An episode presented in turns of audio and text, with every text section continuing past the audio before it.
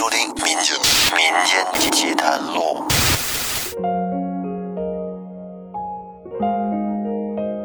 听众朋友，大家好，欢迎收听新的一期由喜马拉雅独家播出的《民间奇谈录》，我是老岳。这期给大家要讲一个咱们听友的故事。这位听友呢，年龄不大，是一个正在上高一的高中生，听《民间奇谈录》也有一年多的时间了。这是前些天给我洋洋洒洒的写了好多字儿啊，写了几个他亲身经历的，让他觉得比较害怕的事儿。在这一期，我就给大家分享一下来自这位年轻朋友的故事。我会用第一人称来给您讲述。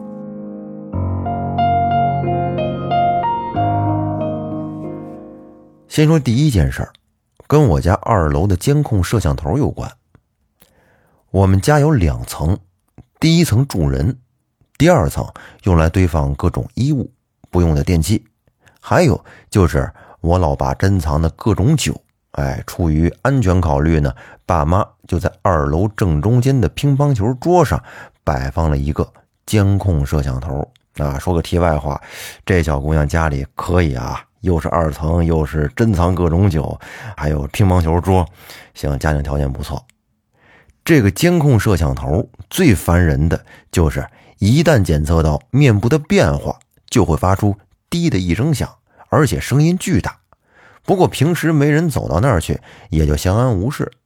有时候没有人过去，它也会发出那种声音。老爸对此的解释是，可能有小飞虫经过或者光线明暗的变化，没有什么问题。我开始也是这么想的，可是直到有一天出问题了。大概是去年五月份吧，我中考前几周，爸妈有一天晚上有事儿都没回来。我一个人在家难得的放松，于是就跑去客厅看电脑。用我妈的话说，不作死就不会死。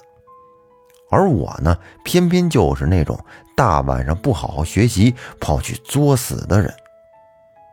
我当时一个人在空荡荡的屋子里看《小丑还魂》，就当我看到电影里那个洗手台开始往外喷血的时候，只听二楼的摄像头。滴的一声响了，完了，这对我来说更刺激了。当然，更更刺激的还在后面，并不是说它响了一声就不响了，那个摄像头开始接连不断的发出滴滴声。我当时是真慌了。这种情况一般是我跟我妹闹着玩，用手在摄像头前来回挥动才会出现的，可是当时。二楼明明没有人呢，而且二楼的灯还是黑的，我也没敢上去看，就在那儿坐着，对着电脑屏幕吓得半死。突然，那个声音停下了，我终于深刻体会到了什么叫“此时无声胜有声”了。声音停下大概一分钟之后，我只听到有一个机械女声从二楼传来。说：“网络连接成功。”好家伙，我当时想都没想，拉开门就直接冲下了楼，因为我清楚，只有在有人断开了电源摄像头重启的时候，才会出现那个声音。又或者说吧，我上次听到这个声音，是我爸第一次把它装好。从那之后，电源从来没断过。但是刚才又是什么东西切断了电源又打开的呢？我不知道。好在我爷爷奶奶家就在我们那栋楼的旁边，我去他们家度过了一个无眠之夜。后来我和爸妈说了这件事儿，不过他俩也没信，只说下次别看那种电影了，不要多想。我也试着查看过那晚的录像，可惜什么也没有。这件事对我的影响很大，在我的死缠烂打之下，爸妈终于把那个摄像头给收了起来，也或许是扔了吧。这个听友的第一段经历就是这样。其实我倒是觉得呀，这个事儿可能并没有那么邪乎，因为电子产品嘛，它随着使用的年限增加，本身它自身的这种缓存也是越来越多，很有可能会造成一些不太稳定的情况。有时候自动断网啊、重连呢、识别失败啊，在机器老化之后，这都是有可能的。但是呢，这位朋友他这个可怕的点，可能还是对于他自身的一种体验。本身家里又大，是吧？二层楼，又是自己一个人，在那种情况下呢，还看着恐怖片儿，哎，咱甭说。出现了一个低的声音啊，就是随便出现个平时不怎么出现的声音，那也得把人得吓一跳，是不是？我觉得主要还是在于当时的那个环境体验给人的感觉是比较惊喜的。要不有人说大房子呀，尤其像别墅之类的呀，家里人口多，住着哎合适舒服，这个气场啊什么的，它都比较匹配。如果要是人少的话呢，可能有点镇不住，会显得空荡荡的。哎，你看家里要是就三口住小一点的房子，会感觉到很踏实。那接下来我再给您分享这位高中女孩的第二段经历。第二件事发生在两年前十二月份的一个深夜。当时我们全家都已经熄灯睡下了，十分静谧。可就在这时，我们家养的小狗突然狂叫起来，这其实是很罕见的。因为当时我妹才三岁，家里的人怕小狗吓着我妹，所以啊，只要小狗大声叫了，我妈是一定会训斥它的。因此，我们家的狗是小区里出了名的温顺，几乎不会听到它叫。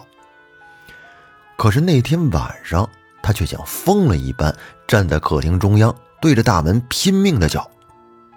我妈就在屋里吼他，让他安静一点，回窝去。放在往常。他早就夹着尾巴跑回去了，但是那一晚他却偏偏没有听我妈的，就跟魔怔了似的，一刻不停的叫。我当时躺在床上就在想，这是为什么呢？狗在叫什么呢？这时的窗外一片寂静，楼道也是一样的，没有住户的脚步声，也没有任何一件可能引起一条狗叫的事情。我随手看了眼手机，这时是凌晨一点半。就在这时，邻居家好像有什么声音传来。因为我的床头离大门很近，和邻居家就只有一墙之隔，他们家的动静我听得最清楚，就像是门把手转动的声音。我开始没有在意，他们家那会儿在装修，有不少装修工人晚上就住在他们家。早晚进进出出的很频繁。接着，我又听到了有输入密码锁的声音，四个数字过后是一声“密码错误”，又是一阵门把手的转动声，然后又有密码输入的声音和推门的声音。就这样持续了好几分钟。再后来，外面的人似乎有些不耐烦了，开始用力的拽门。在深夜，那种门咣当咣当的声音显得格外明显。这样放在白天还能理解，但是凌晨的时候就显得有些瘆人了。也不知我当时是怎么想的，我竟然在狗的狂吠声中独自下床，来到了门口。我想透过猫眼看看外面是什么情况。我看向猫眼里，谁知楼道是漆黑一片。感应灯并没有亮。不会吧？我当时就懵了。谁大半夜回家不开灯啊？先不说能不能看清的问题，这人一个人在外边黑着灯，不觉得瘆得慌吗？而且这密码锁的声音够大，声控灯怎么会不亮呢？我仔细听，门把手不断被拉动的声音还在持续。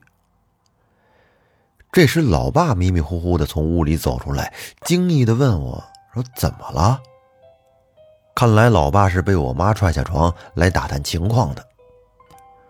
我愣了半晌，才回道：“说，爸，有个人在开门。”我爸显然没理解，但是他出于安全考虑，还是打开了门，探出头去。我也跟着瞪大了眼睛，企图看清楚外面到底是谁。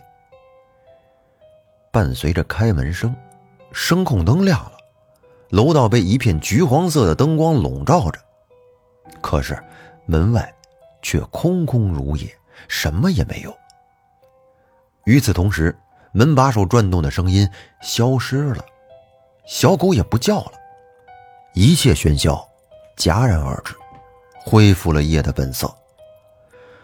我爸关上门，把门锁好了，说：“冷死了，快回去睡觉吧。”我看着爸爸的背影，狗狗坐在客厅中央的地上，我则回房靠在床上，就琢磨这个事儿，是越想越奇怪。我又静听了一阵儿，这会儿没有声音了，一切都像从来没有发生过一样。不知道过了多久，突然我想到了一件事情，让我猛地一惊。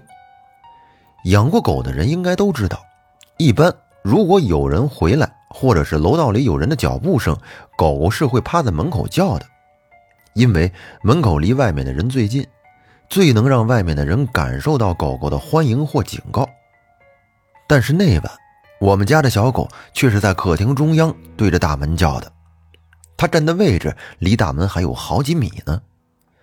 到底是因为门外的东西让它不敢靠近呢，还是说有什么我看不见的东西就在客厅里，就在它面前呢？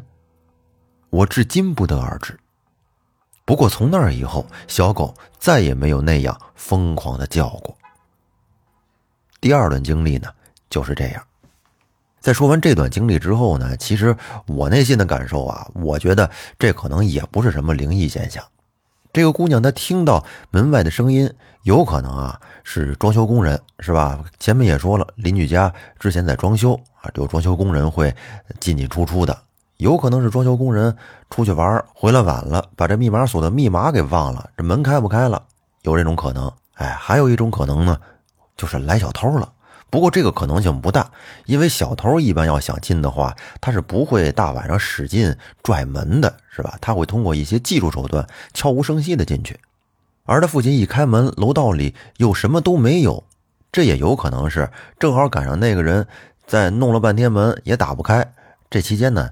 在开门之前就走了。咱们再说这个小狗的叫声，有很多朋友家里都养着狗，我自己家里也有狗。不同的狗啊，它这个习性是不一样的。有的品种的狗，它就是爱叫，警惕性比较强，外面有点动静，可能就会跟屋里狂叫。有的狗呢，可能就不怎么爱叫，偶尔的会叫几声。你像我们家有一只法国斗牛犬，这狗呢，平时基本上是不叫的。甚至我都养了它好久了，才知道哦，原来它会叫啊！哎，你很难听到法国斗牛犬的叫声，基本上是在它急了的情况啊，或者是真是说它警惕性比较高，外面有人，哎，它会可能会吠两声，但是也不是那种汪汪的叫啊。我们家的狗就是，它这个警惕性其实也是比较强的，比如说在屋里，它在窝里待着呢，听到外面有一点动静。他会低吼几声，但是他就在他那窝那儿，或者是就到屋子的中央，他不会去门那儿吼。啊，这个动物的习性有时候也说不准。不过狗的听觉要比我们人类要灵敏很多。这个小姑娘他们家的狗晚上叫，有可能是啊，她听到了外面有脚步声，但是小姑娘她没听到。哎，这个狗一听到脚步声，在这个时间点它就警觉了，开始狂叫。啊，这是我的一个理解。那下面我再给大家说这位高中女孩的第三段经历。第三件事情发生在去年四月左右，也就是我中考前，因为教育部门下了双减政策，很多补习班都不得不停课。但是中考迫在眉睫，为了提高我薄弱的英语，我妈给我找了一个朋友兼同事的阿姨为我补习，就是每周帮我送到他们家去上课。美其名曰是走亲戚，实际上就是去上英语课。有天晚上，讲完课大概有十点半了，我出了他家门，按下电梯，静静的等着，因为我爸的车就在负一层，我只要坐电梯从大楼下到负一层就可以了。即便如此呢，我的内心仍是波涛汹涌，我害怕坐电梯，甚至到了恐惧的地步。没有原因，就是对一个人在那种密不透风的环境下的恐惧。用我的话说，就是在楼道里，你要是猝死了，死前叫一声，有人听到打个幺二零，也许还能救回来。但要是在电梯里，你别说叫了，除非你带个炸弹在死之前按下去，否则谁能知道你出事儿了？我现在还记得当时我说完，我妈那看神经病一样的眼神。不管怎么说，电梯门还是开了，像一个无底洞。我忐忑不安地走了进去，看门缓缓关上，按下负一层的按键。事实证明，墨菲定律是明智的。电梯下到四楼时，突然就不动了，没有停电，就是停住了。显示屏上鲜红的箭头还在不断的显示出电梯下降的标志，但是楼层却卡在了四楼。我确实被吓到了。学着平日在电影里看到的那样，迅速的把三楼、二楼、一楼的按钮都按了一遍，心想着只要停下开门放我出去，我死都不会再进这个门了。不过事实再一次证明了墨菲定律的正确性，电梯在二楼停下，门缓缓的开了。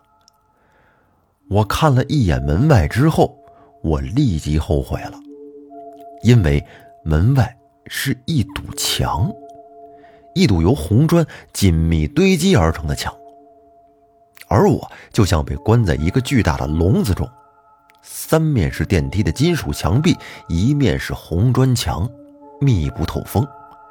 我甚至可以看见墙上细碎的沙粒在向下飘落。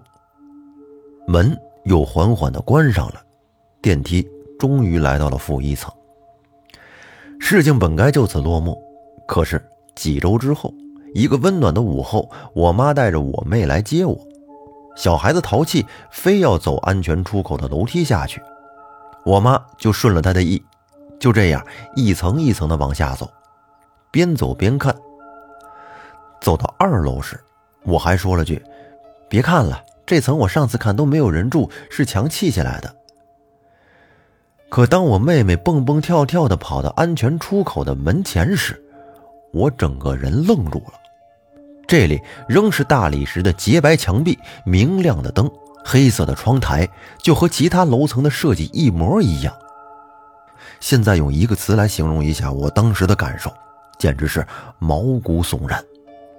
反正后来我只要是累不死，都坚定的会爬楼梯，坚决不坐电梯了。那这就是这个高中女孩的第三段经历。我觉得这个小姑娘啊，可能是有一点幽闭恐惧症啊。这个症状不知道有没有了解过啊？就是，嗯，对于一种封闭空间的恐惧心理啊，在电梯、车厢或者机箱等封闭狭小的空间里呢，会有这种恐慌的症状。不过，这个小姑娘当时下电梯的时候，到二楼是用墙砌实的。后来走楼梯下楼的时候，来到二楼一看，这个二楼又不是被砌住的。这个确实就有点不太好解释了。反正这几件事情呢，甭管大家觉得是有一些这种灵异现象的存在，或者是生活中的一些巧合，但是终究对于这个小姑娘来说，是造成了一些心理的影响。到这儿，这位高中女生的故事就全部讲完了。嗯，这个女孩在最后还跟我说，如果有听众朋友想要交个朋友、找人聊天的话呢，可以加她的 QQ。啊，QQ 号是三四八三幺三幺六五七。再说一遍，三四八三幺三幺六五七。同时呢，如果有会打英雄联盟的朋友，也可以加他。最后，感谢大家的收听，感谢这位小姑娘的投稿，我们下期再见。